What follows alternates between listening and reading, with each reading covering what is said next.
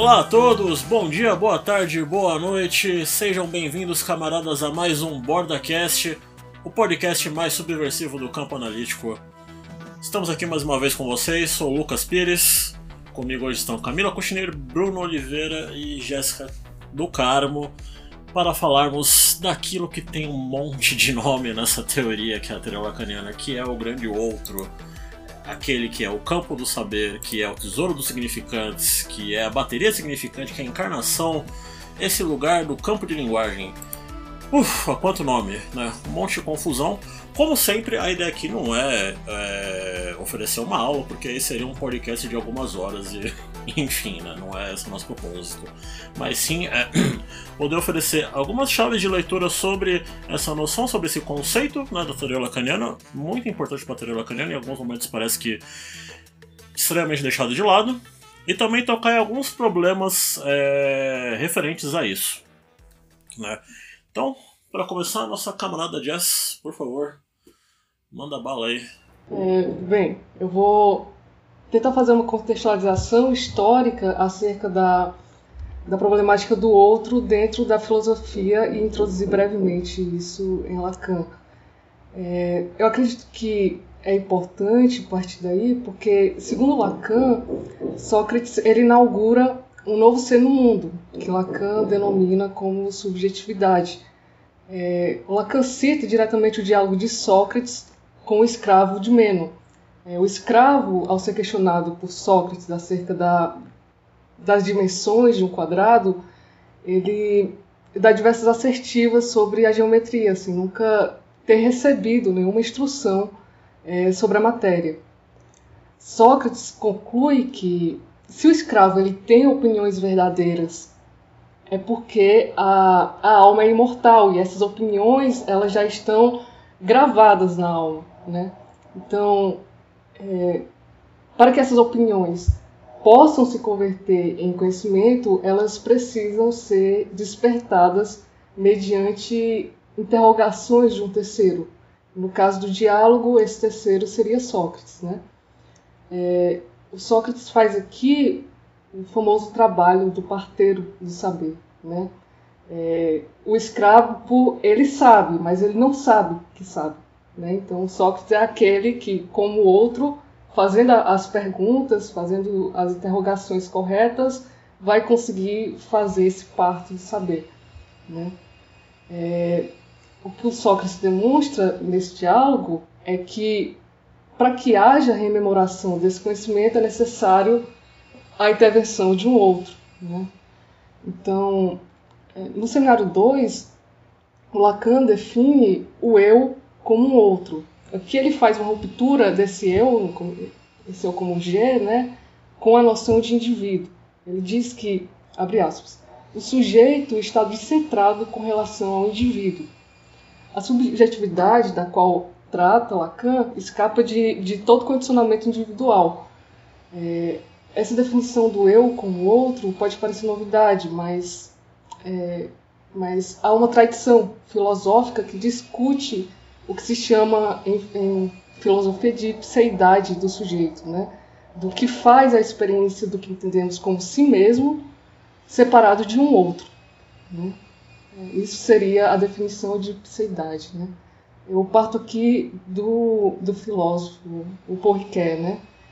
que é um dos filósofos que, que põe em questão a ideia do si mesmo como uma identidade autônoma, separada do outro. Né? Eu, eu tiro do livro chamado O Si Mesmo como Outro. Né? É, Para ele, o si é algo que se pensa em mim. Percebam que é, isso já coloca em questão o nosso referente. O si deixa de ser falado em primeira pessoa. Né? Se ele é algo que, pensa em, que se pensa em mim, ele deixa de ser falado em primeira pessoa. Né? É, o se ele é metamorfoseado em, uma, em um ele mesmo, né? Um, como categoria, né? um ele mesmo como categoria, em um outro. Né? Então, não é possível aqui pensar ipseidade, quer dizer, o que faz que um ser seja ele próprio e não um outro, sem o par de alteridade, quer dizer, a identificação com o outro. É, essas duas noções elas estão imbricadas, né? É, quer dizer, em outras palavras, só há um si mesmo referente a um outro. É, esse si mesmo implica uma alteridade, um outro, num grau tão íntimo que não se pode pensar um sem o outro. É, isso nos remonta também à famosa frase do. a, a famosa substituição né, do eu penso pelo isso pensa. O Alain Delibérard, em sua Arqueologia do Sujeito, ele diz que essa formulação ela está datada no século XVIII, com o filósofo e matemático, é, Lichtenberg. Não é à toa que Lacan afirma que o eu é um outro logo depois de citar os diálogos platônicos. É, eu digo isso porque essa dialética entre o mesmo e o outro começa por Platão nos chamados diálogos metafísicos. É, o caráter que se pode chamar especulativo da dialética entre o si mesmo, ou então ipseidade, né, e o outro, a alteridade, ela ela se anunciou sobre uma, uma investigação ontológica. É, sem esse outro, a, a reminiscência platônica ela torna-se totalmente estéril e incompreensível. Né? E Hegel, que é um autor que a gente aqui na Borda tem discutido bastante, que também é um interlocutor é, que tem um certo privilégio dentro da obra do Lacan, é, o Hegel reforça teses contra o que a gente chama de atomismo político. Né? Para o Hegel, a sociedade civil não é apenas um, um, lugar onde indivíduos racionais, isolados, independentes, é, só constroem elos, elos contratuais. Né? É, Para o Hegel, é apenas em um meio institucional específico que o indivíduo ele pode desenvolver as capacidades, as disposições é, do agir humano, né? Então, é, eu só posso me tornar humano dentro de certas condições, de certas instituições, né? Mais uma vez, a ipseidade ela está de tal forma imbricada com a noção de alteridade que é impossível separar uma da outra, né? É impossível separar como o sujeito se constitui independente de uma, de uma instituição, né? partindo aqui do Hegel. Né? É, já o Foucault ele coloca o acento na noção grega de epimelé reutor, que seria o que a gente chama de cuidado de si, né? a gente traduz por cuidado de si. Para os gregos, essa noção de cuidado de si ela está atrelada ao preceito délfico de Gnot Setum, que seria o conhece-te a, ti mesmo, né? Não se trata de um conhecimento interior de si, mas de um preceito crucial para aqueles que vinham consultar o oráculo, é, o oráculo de Delfos, né? Era necessário esse conhecimento prévio para que se colocasse questões úteis.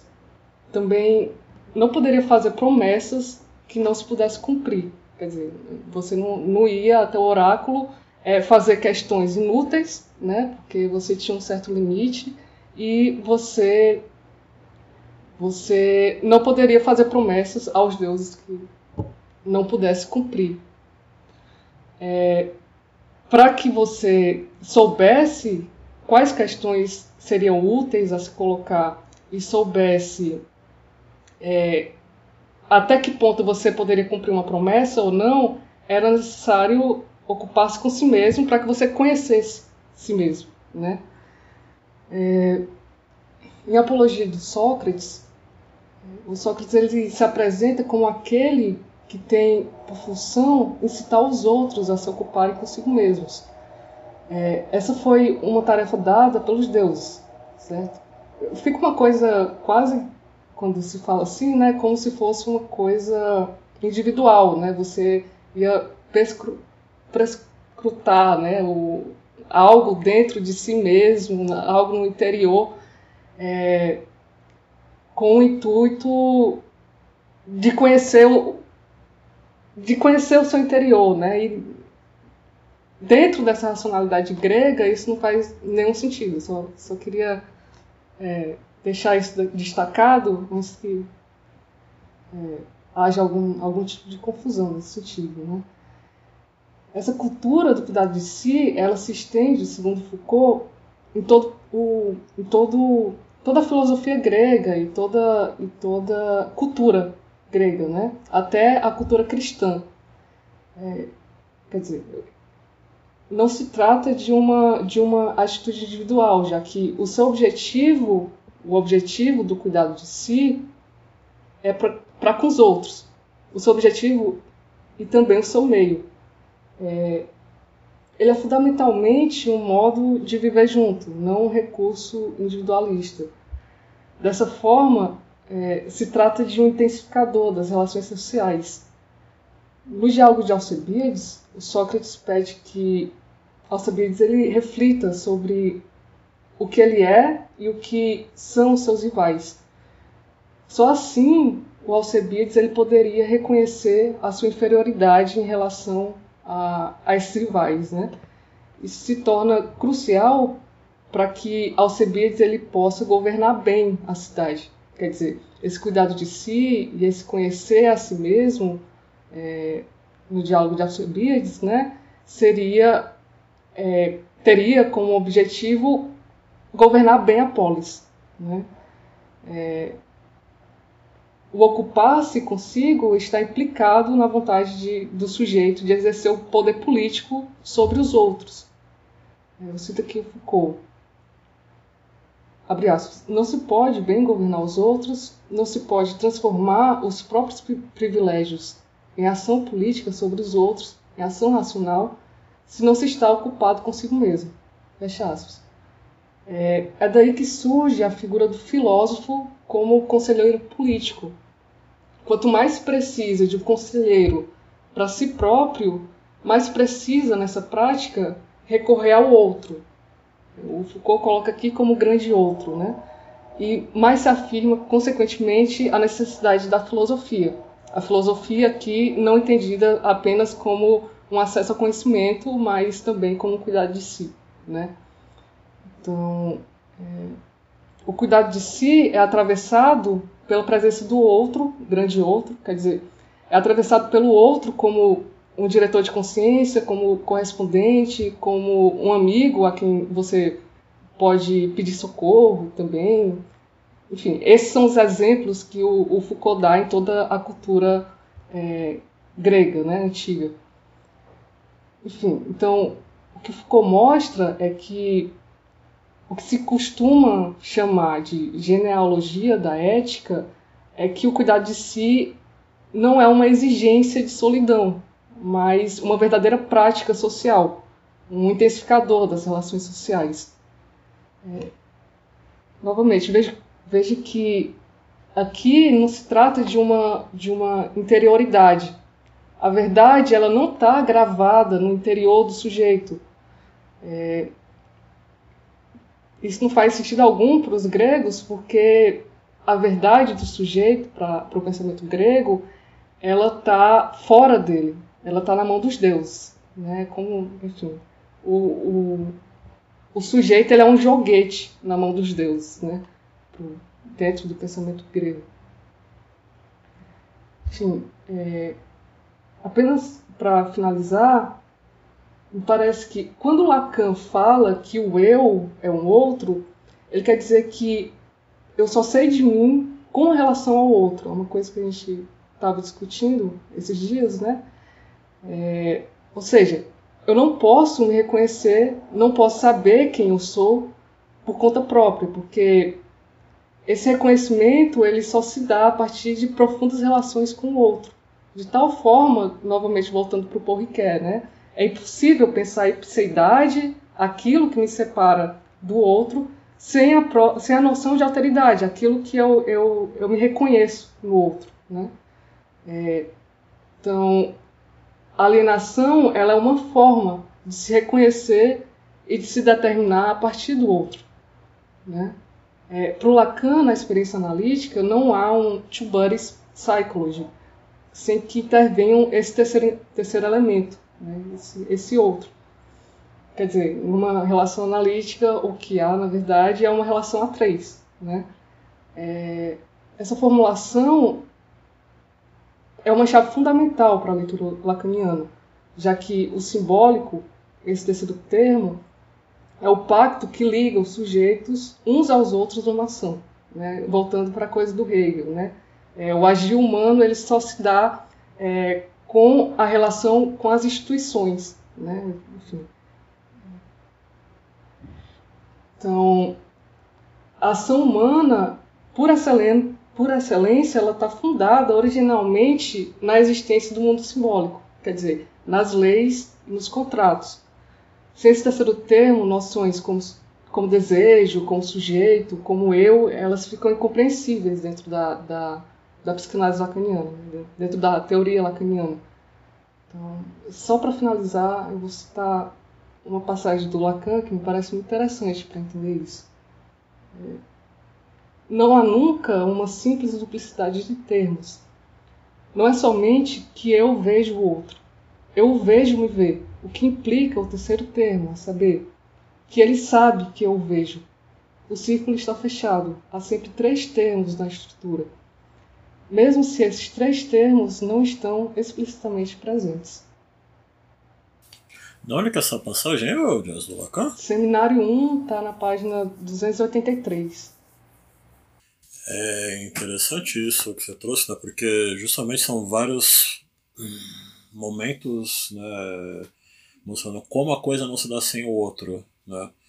É, na própria teoria lacaniana, como você bem falou, sem a noção de outro, não dá para pensar desejo, não dá para pensar inconsciente, não dá para pensar praticamente nada, né?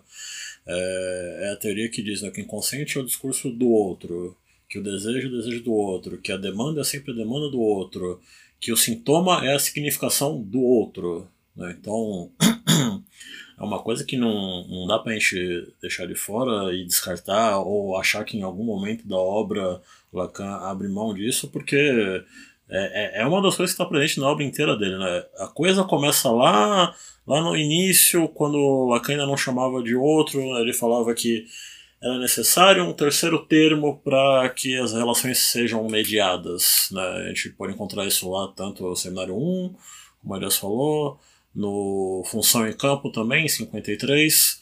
É, passando alguns anos, é, ah, Lacan chamava isso de palavra, é, no próprio seminário 1, se não me engano, ele vai falar como o símbolo é algo que faz essa mediação entre é, os sujeitos. E no seminário 2, quando ele vai começar a chamar isso mesmo de grande outro, né, dessa, dessa ordem simbólica que é, estabelece esse pacto entre as relações. Lucas. Mas nunca fica de fora essa ideia do terceiro termo. Pode falar. Não, só só para complementar, porque até o termo, a noção de singularidade, ela tá, ele fala que ela ultrapassa em muito os limites individuais, né? Então, até essa noção de singularidade tem como chave de leitura também essa, essa questão do outro. Né? Uhum, uhum. É muito comum a gente ver no campo também essa ideia né, em relação ao grande outro, esse, é, isso que nos constitui isso, né, que é o, o lugar dos significantes, né, o, a linguagem como um todo, digamos assim, uma ideia da, de como o sujeito está preso a isso, né, e é necessário que o sujeito se separe desse outro, para que ele possa ter certa autonomia, né, para que ele possa uh, ser uma existência singular. Né. Só que isso tem alguns problemas, né? Vamos ver se a gente consegue passar por isso aqui. É, eu vou me referir a algumas passagens, não, não, não vou citar muita coisa, mas algumas passagens do texto Posição do Inconsciente, né, que está presente nos escritos, é um dos últimos textos, é um texto de uma conferência de 1960, mas foi revisto em 1964. É, é semelhante a duas classes do seminário 11, né, de 27 de maio e de 3 de junho, né, ambas do ano de 64. Né, ali é um pouco mais extensa coisa, aqui está um pouco mais comprimida porque são apenas algumas páginas desse texto que o Lacan vai tratar dessa ideia de alienação e separação né, entre o sujeito e o grande outro, né, como esse campo aí da linguagem, campo dos significantes, né, lugar onde é dimensão necessária a partir do momento que se fala, né? porque em algum lugar, enquanto se fala, isso é verdadeiro ou falso. É muito comum a gente pensar aqui, um primeiro problema dentro disso, a ideia de evolução né, de temporalidade. Né?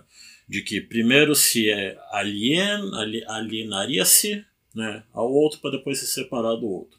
O problema é que, pegando aqui, página do texto na posição inconsciente 853, uma das coisas que o Lacan fala é que essa relação entre o sujeito e o outro, pensando nos termos de alienação e separação, é uma relação que é uma, abre aspas aqui, né, uma articulação circular, mas não recíproca. Duas coisas que a gente pode pensar aqui com isso, de que se ela é uma relação circular, né, então a gente não tem como dizer onde começa e onde tem fim, né? Como é que a gente pode dizer o começo e o fim de um círculo? Né? Sendo bem simples aqui, para começar a entender esse raciocínio. Não só isso, mas a própria teoria lacaniana não trabalha, e ele fala isso em alguns momentos ao longo do seu ensino, não trabalha com uma ideia de desenvolvimento, seja desenvolvimento é, físico, sexual, orgânico, maturação, não tem, não tem essa noção né, no Lacan. Assim como quando ele trabalha com o tempo, ele não trabalha com o tempo linear de passado, presente e futuro, mas sim com o tempo circular, assim como essa relação entre sujeito e outro. É, é um tempo considerado o futuro anterior, né, como falou o Alfredo sempre em diversos momentos, né, Alfredo Einstein. Sendo assim, não tem como a gente falar em primeira alienação e segunda separação. A gente pode começar a falar de alienação porque se escolhe falar de alienação primeiro. É assim como se eu descrevo, sei lá, dois objetos, eu falo primeiro do vermelho e depois do azul porque é uma escolha arbitrária. Não, não necessariamente o objeto vermelho foi o primeiro a aparecer ali por exemplo. Quando o Lacan fala, né, ainda referente ao texto do Posição Inconsciente, quando o Lacan está falando de alienação, ele já deixa claro que alienação é própria do sujeito. Né? Isso quer dizer não que o sujeito está alienado ao outro, mas que se o sujeito está alienado a alguma coisa, é simplesmente a, a esse jogo do significante. Né? Uh, por quê? O sujeito não tem controle nenhum sobre o, o, o, esse jogo que impera o significante. Né? Ele até fala que o significante joga e ganha. Né? Os significantes se articulam e o sujeito não tem controle nenhum sobre isso. É, o sujeito ele não domina os significantes. Né? Significantes né, que são do campo do outro. Né? Esse outro, é, além de não ser uma pessoa, né, apesar de que a gente possa, em certos momentos, se referir à encarnação desse outro, como pode ser um pai, uma tia, um professor, uma instituição, né? Mas é, aqui nessa teoria, quando a gente estava falando de termos lógicos, é um, um, outro como um lugar não localizável. Além disso, né, outro ponto importante de que nessa relação de alienação e separação entre o sujeito e o outro, o Lacan vai trabalhar também com aquele símbolozinho né, que a gente pode encontrar no, no matema da, da, da, da fantasia, não, do fantasma. Né? Tem o S barrado, o punção, né, aquele balão, aquele losango, né, objeto A. Esse losango, essa punção, é justamente o que representa as operações de alienação e de separação, ou na lógica de disjunção e conjunção, né, que seria a parte de baixo quer dizer uma coisa, a parte de cima quer dizer outra coisa. É muito comum a gente escutar, por exemplo, alguns lacanianos falando sobre o véu da alienação, como se fosse certo pano que recobre é, a figura, muitas vezes recobre o falo e esconde as coisas, né? Mas na verdade, quando o Lacan está falando de véu da alienação, né, véu escrito com ele, ele está falando de um termo latim que tem a ver com essa noção de lógica. Mais uma vez, é importante dizer que quando a gente está falando de, de disjunção, a gente está falando de uma relação de ou, né? Ou um ou outro, né? E de conjunção, a gente está falando de uma relação de e, né? Isso e aquilo.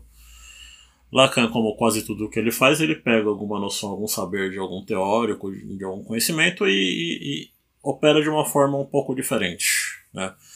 Assim como é, em Saussure, arbitrariamente ele desfaz as relações entre significante e significado e inverte a posição de um do outro para poder falar que o significante não significa nada. Aqui, na lógica da noção de é, junção e disjunção, ele não vai trabalhar com ou um ou outro, mas ou nenhum ou nem o outro. Né? É uma diferença que ele inaugura, é um, um, um, outro tipo de relação a partir daí. Um outro ponto que eu já falei, mas é, é, é importante é, voltar, é de que é uma relação circular, né? essa articulação, mas não recíproca. Então, o que a gente tem do sujeito em, em, em, direção ao outro não é a mesma coisa que a gente tem do outro em direção ao sujeito. Além da gente ter essas relações aqui dentro. Outro ponto que é importante, porque sempre falam isso, né? Como a gente já passou. Uma ideia de temporalidade linear, de que primeiro eu me alieno ao outro, depois eu me separo do outro. Mas a alienação do sujeito não é em relação ao outro, mas sim aos significantes. É, se a gente começasse a, trabalhar com essa ideia que é muito difundida de que é necessário se separar do outro, e aí voltando para aquilo que a Jess falou, de que as coisas não são sem o outro, né, não se dá sem o outro, como é que eu faria para, por exemplo, me, me, me dizer como algo singular, me diferenciar de tudo, sem ter outro em relação. Né? Eu não posso ser uma coisa singular, única, se eu não tiver outra coisa para comparar. É, é, muito comum os analistas se espantarem com aquilo que repete, né, com aquilo que não é diferente, porque não teria aquilo que seria o mais singular do desejo do sujeito. Por exemplo, se a pessoa vem de uma família de médicos e ela quer ser médico também, não, mas por que você quer ser médico também? Por que você não vai atrás de algo que você queira para você? Qual o problema da pessoa repetir isso? Né? Por que, que isso chama a atenção dos psicanalistas? Talvez porque eles estejam baseados muito em uma teoria onde você tem que ser singular, você tem que se individualizar, por mais talvez que eles não saibam nisso em alguns momentos. Mas é, um dos problemas disso, além de você não poder ser sem o outro, é você ter que conceber um mundo sem linguagem, sem esse constituinte universal que faz com que nossas relações possam ser mediadas. Como a gente. Como seria o mundo sem isso? Né? É um problema que talvez quando se fala sobre isso não se pare para pensar sobre isso, né? Sobre a necessidade de ter um entendimento, por exemplo, sobre é, a noção de singular, de, de individualidade e que não dá para pensar isso sem relacionar universal e particular, né? Que os três estão numa relação entre eles de codeterminação. Né? Isso a gente pode pegar é, no Hegel, por exemplo, para entender. Então, é, é, alguns problemas que a gente tem dentro desse ponto aí, né? Bom, camaradas, é, complementando um pouco da fala de vocês, eu queria fazer alguns comentários é, que, que partem disso que vocês falaram sobre essa dificuldade teórica, essa dificuldade é, conceitual e até mesmo lógica de tentar fazer uma concepção de indivíduo sem o outro, de, de alguém, sem uma instituição, assim como em Lacan é evidente isso, que seria a noção de sujeito sem grande outro. E é evidente que para a gente da borda e para quem já vem acompanhando nossos posts, nossos textos e nossos podcasts, possa ter um pouco de aproximação maior do quanto a gente está colocando na mesa o fato de que isso tem uma certa particularidade do nosso campo de buscar uma prática clínica que seja radicalmente individualizante. E nisso, cada vez mais vemos situações nas quais os analistas tendem a fazer isso que o camarada Lucas falou, de buscar de alguma maneira fazer uma prática clínica em que sua direção é justamente se separar do outro, como se o outro fosse uma espécie de vilão, uma relação com o outro, e tentar buscar o máximo possível de individualização. É, e isso chega ao ponto de que eu gostaria de comentar, que é a partir de algumas citações de Lacan, que é uma questão crucial para sua teoria, na qual ele diz que o grande outro não existe, em que isso é tomado de uma maneira bem peculiar e bem forçada para argumentar mais uma vez sobre a ideia de que estamos numa clínica, nos nossos termos atuais, extremamente individualista.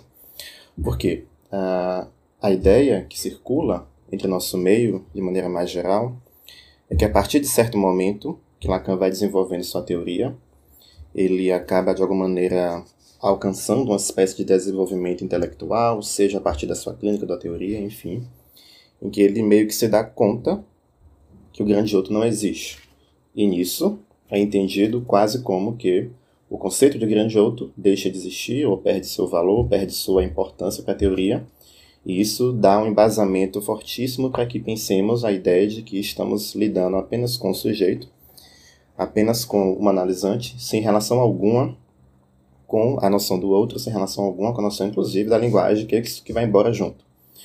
Inclusive. Isso me lembra também, Bruno, sem, sem te cortar, que isso não leva em conta como o Lacan concebeu essa teoria, que foi justamente assim como o funcionamento do significante, né? Que o significante não significa nada, precisa que você bote é, eles em articulação para que eles possam produzir uma significação. Né? Nisso numa relação de covariância, né? De onde por não ter identidade própria, ele só passa a ter é, produzir alguma coisa em relação ao outro, né? Então, se você muda um conceito, né? Se você tira, como você falou, a noção de grande outro, você tem que mudar a teoria inteira. Então, de, de, deixa-se esse detalhe fundamental de lado quando faz um movimento, quando se faz um movimento desse. Exato, é assim, é, Lacan, em inúmeros momentos da sua construção teórica, ele está sempre dando uma ênfase muito grande à relação entre os elementos e a sua articulação. E o interessante dessa, dessa proposta que a gente tem vigente é justamente a ideia de tentar eliminar isso e pensar sempre a noção de maneira bastante individual, apartada disso. Né? E realmente é muito curioso tentar entender nesse aspecto como é que como é que se aniquila o outro e se sustenta o sujeito, porque você mesmo comentou, né? Se o sujeito ele é completamente submisso aos significantes, é pelo simples fato de que o conceito do sujeito implica que ele é o efeito da articulação de dois significantes. Se você tira os dois significantes, você tira o sujeito junto. E o fato de você ter articulações de significantes, isso já implica a gente diretamente também no que seria essa noção ou conceito de grande outro. Por quê? Porque sempre quando se fala, se fala para um outro. Né? É necessário essa condição. E aí que entra um pouco nesse problema da que para Lacan é, ele traz com certa frequência essa dimensão de que o grande outro não existe, e vale ressaltar não que a partir de determinado momento ele se deu conta de que o grande não existe, mas que, na sua teoria, o grande outro nunca teve a qualidade de existência, pois não se trata da existência, mas da qualidade do ser. É um problema ontológico. Então, se a gente fizer uma. Para não me adentrar muito nisso, porque ficaria muito longo, mas se a gente fizer um, um, um breve percurso nessa distinção, o que a gente pode pensar que quando Lacan está abordando a questão do real, a partir do real como escrita, a escrita lógica das letras, e como é que isso uh, passa pela ideia de que Lacan tinha, nesse formalismo, de que a letra é uma tema, ou seja, o real, nessa condição de escrita, ele evitaria qualquer possível ambiguidade. Ele tem uma noção de um sentido unívoco. Né? O grande outro não faz parte dessa dimensão, o grande outro não faz parte dessa categoria.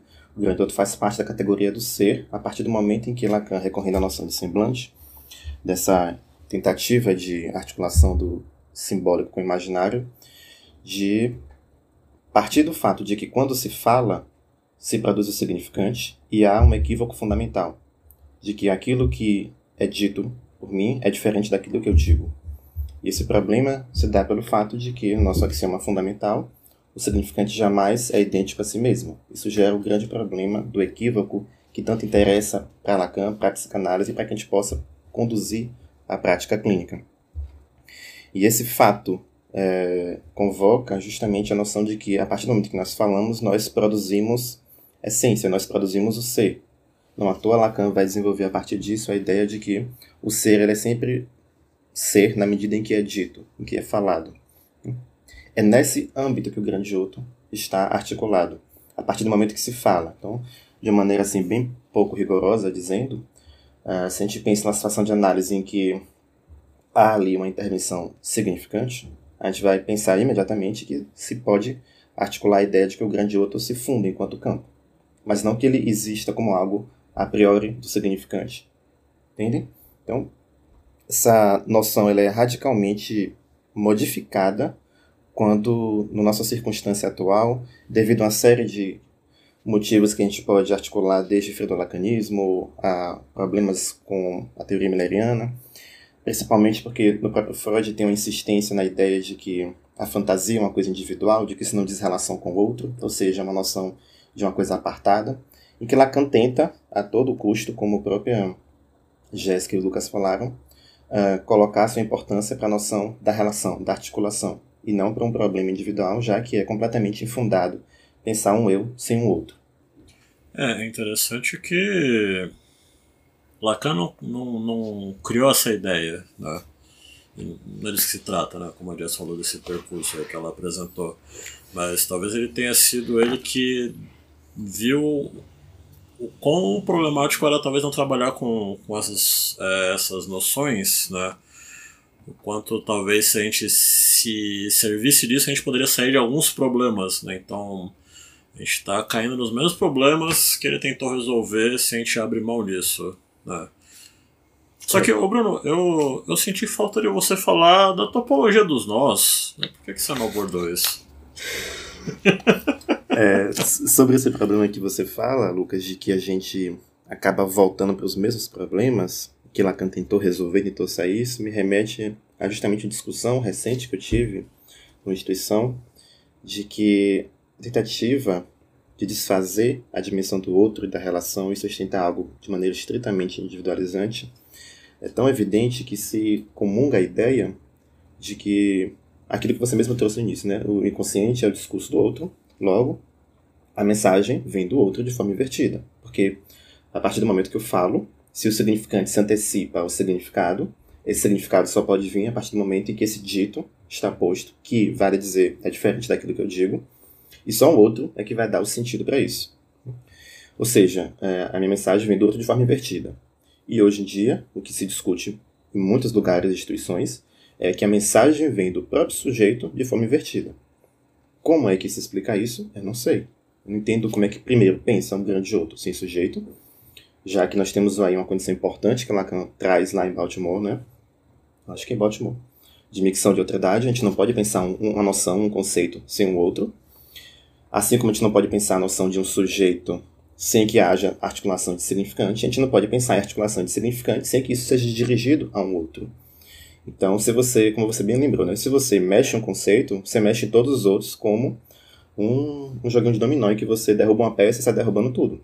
Então, é preciso se atentar a isso e discutir um pouco melhor sobre isso, sem levar em consideração de que a gente não pode deixar de lado um ponto de vista importante e político disso, de que é o quanto os analistas buscam cada vez mais uma espécie de clínica extremamente individualizante, a base do nosso famoso coach. Então, isso. Eu queria é, também poder complementar um pouquinho o que vocês falaram, é, falar, eu, pensando aqui, falando um pouquinho também sobre a topologia, mas acho que é, a gente nem tocou nesse assunto aqui hoje, que, que é uma questão que a gente vem discutindo muito, que é a política, né?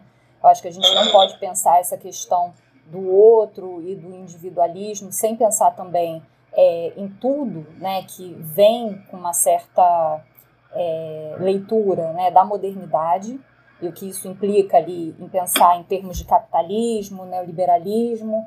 É, e isso é uma questão, né, quando a, a Jéssica, por exemplo, falou né, dos gregos, como é pensar ali a verdade, como é pensar as próprias relações. Né, é muito diferente de como a modernidade vai pensar a verdade dentro de cada um, como essa verdade vai precisar ali, né, ser buscada de uma forma individualizada e isso requer ali um rompimento com esse outro. Não é à toa, então, que a leitura que a psicanálise muitas vezes vai fazer e que Bruno falou do coach, mas vem numa, numa visada muito grande até do senso comum, é essa ideia de que é, se tornar independente, se tornar independente dos outros, né, do outro.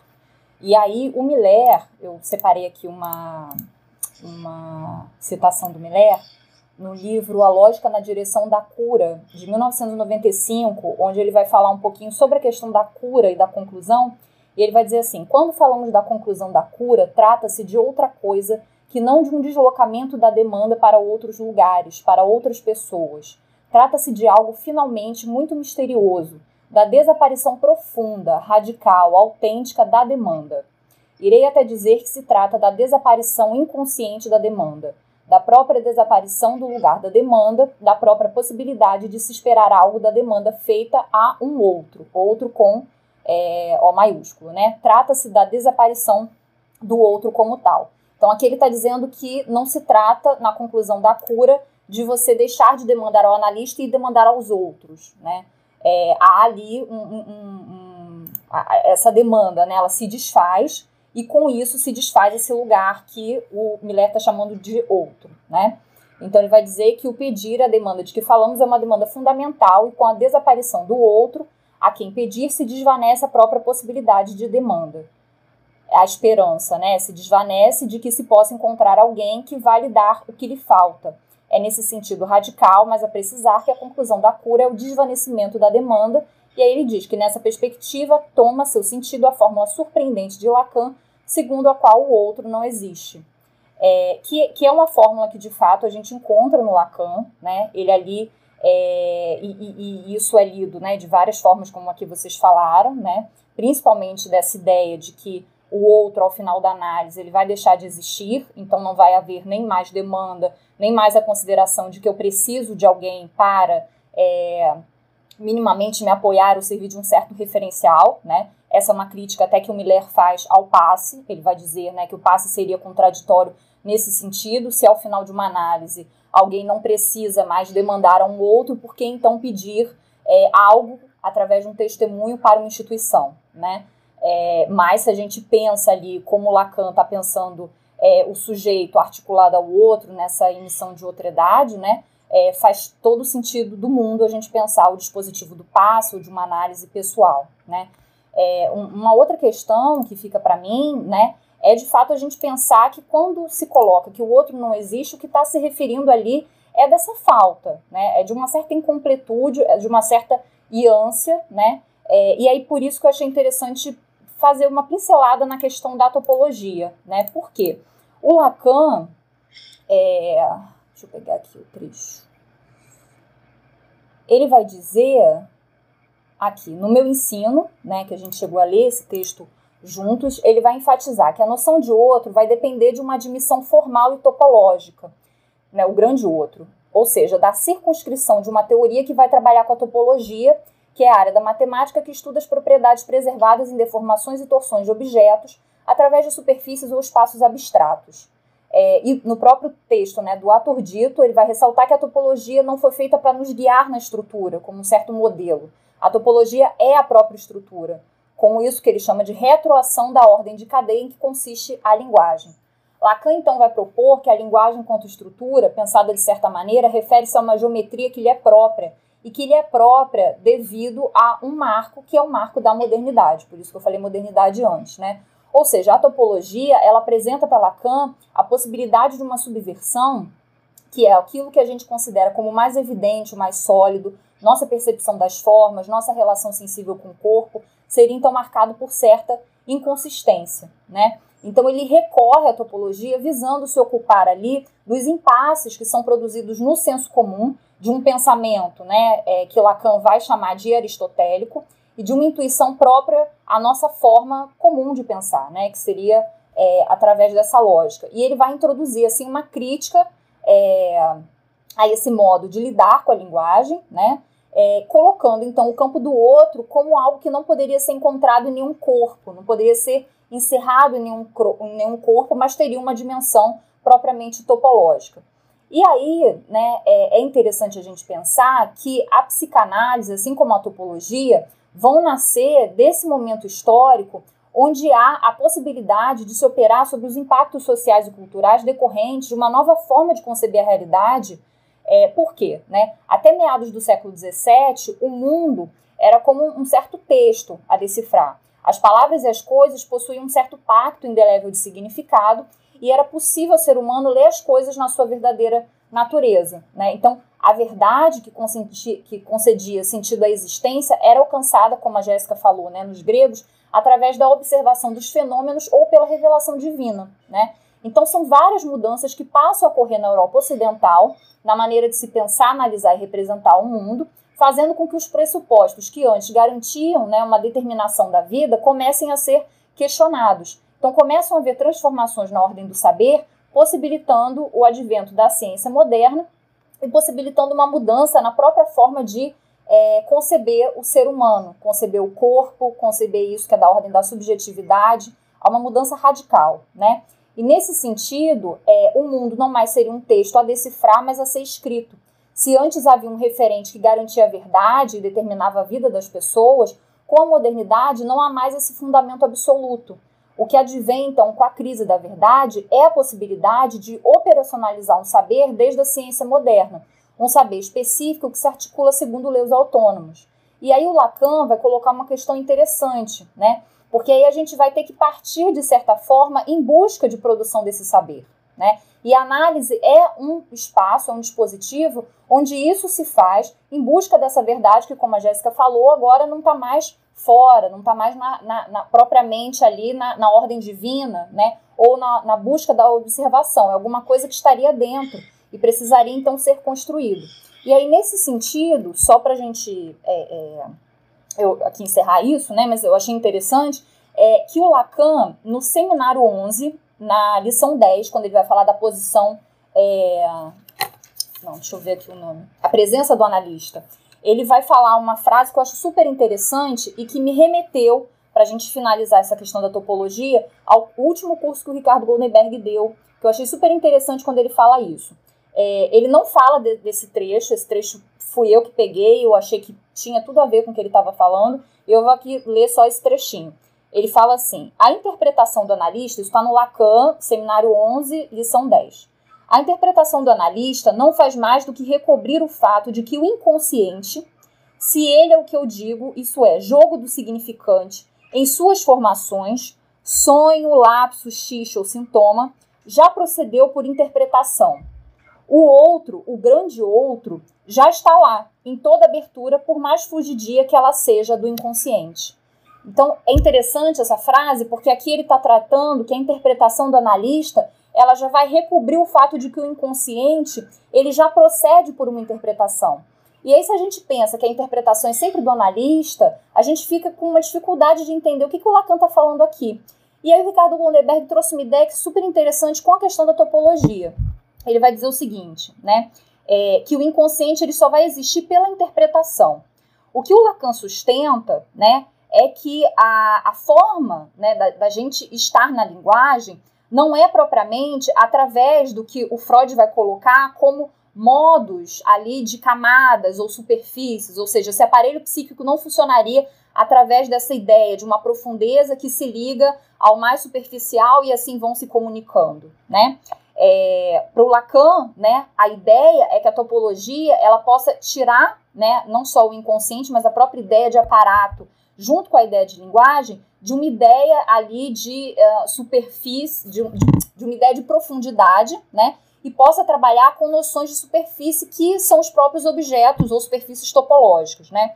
Sim, na própria oposição do inconsciente ele fala que é, trabalhar pela vida topologia mostra como é uma impropriedade pensar isso em termos de profundeza. Sim, ele faz essa crítica, né, ao Freud, enfim, à uhum. própria psicologia, né?